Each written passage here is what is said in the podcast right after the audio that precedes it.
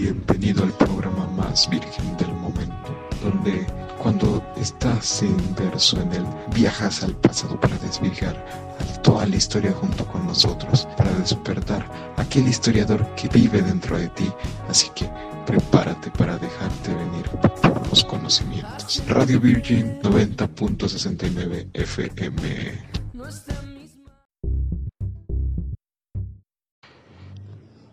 ¿Se acuerdan del primer episodio? Pues bueno, en este vamos a darle continuidad a la historia de los personajes. Mi nombre es José Manuel y el guía de hoy vamos a dejarte un poquito sobre el after que, se armó después del 11 de septiembre. Como ya sabes, Estados Unidos pues tiene ahí sus problemas con Medio Oriente por aquel atentado hostil hacia las Torres Gemelas, donde murió muchísima gente. Eso obviamente ya lo sabemos. La economía se colapsó y muchísimas cosas horribles ocurrieron en cuestión de días, si no es que horas. Pues fíjate que te cuento, resulta que un detalle es el indagar, más pudimos recordar que el presidente de los Estados Unidos de aquel entonces era George Bush, alguien con un carácter un poco fuerte y que al final, igual que tu novia, hacía la emoción de todo, metiéndose directamente con otras personas, pues al ser un pues al ser un presidente, en este caso, con países enteros.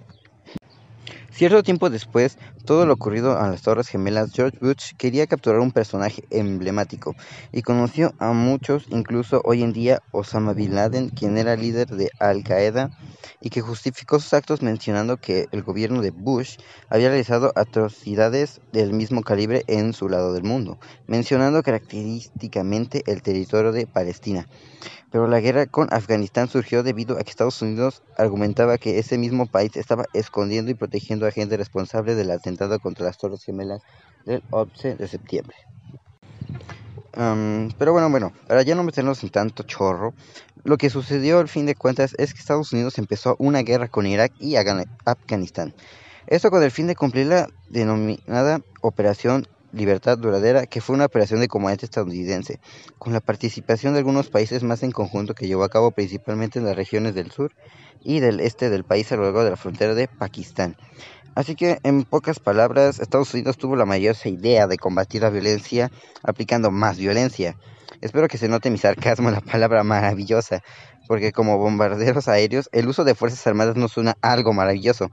Para la mala suerte de los gringos, la razón con la que comenzaron a decir restringir el movimiento de Al Qaeda, no obtuvo éxito esperando y poco a poco pudo verse como el gobierno de Afganistán cada vez entraba en una dinámica al ser más frágil y tener que combatir con problemas internos, a su vez donde la producción de drogas fue un dolor de cabeza. Total, y que la fecha era una lucha interna, prevalente e incluso se ha puesto peor. Claramente la solidaridad fue algo impensable en este proceso. Entre todos los países involucrados, además de Estados Unidos, encontraron a Reino Unido, Alemania, Turquía, Polonia, Francia y entre otros. Justo Al Qaeda y sus aliados, por supuesto. De manera de igual manera, fue un horror las consecuencias de estos acontecimientos llenos de muertes, analfabetismo y una gran destrucción en la infraestructura. Y para no perder la costumbre, la corrupción, obviamente. Díganme algo, ¿alguno de ustedes conoce Wikileaks? En caso de que no sea así, les cuento que Wikileaks es una organización mediática internacional sin anónimo de lucro que publica a través de un sitio web informes anónimos y documentos filtrados con contenido sensible de interés público, preservando el anonimato de sus fuentes que en el año 2010, usando sus recursos de buenos comunicadores, sacaron al ojo público documentos sobre Estados Unidos en este conflicto donde se apreciaba un panorama oscuro del mismo, donde estaban los datos reales en los que fueron presentados en su momento, porque la imagen importa, chavos, demasiado importa. Es como en este momento, no les puedo decir a su profe que no adelantaron nada, sino que ya al menos han leído, investigaron y además mostrar el lado más bonito de todo y con un pequeño embellecimiento extra. Pero sí, chiquito, no es cierto. Hagan caso a esto. En fin, ¿qué podemos aprender además de mentirle a su maestro? Que les recalcó que no lo hagan.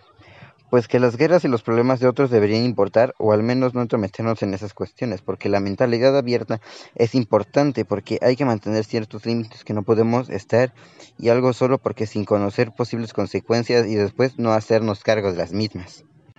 Tanto la criticaban a nuestro presidente que no dar una postura sobre Venezuela hizo lo correcto. Nosotros nos mantenemos neutrales. No vale la pena entrometernos en asuntos que no nos corresponden. Y esto le puede aplicar en tu vida, créeme. Te lo digo por mi experiencia y espero que tomes este consejo en cuenta.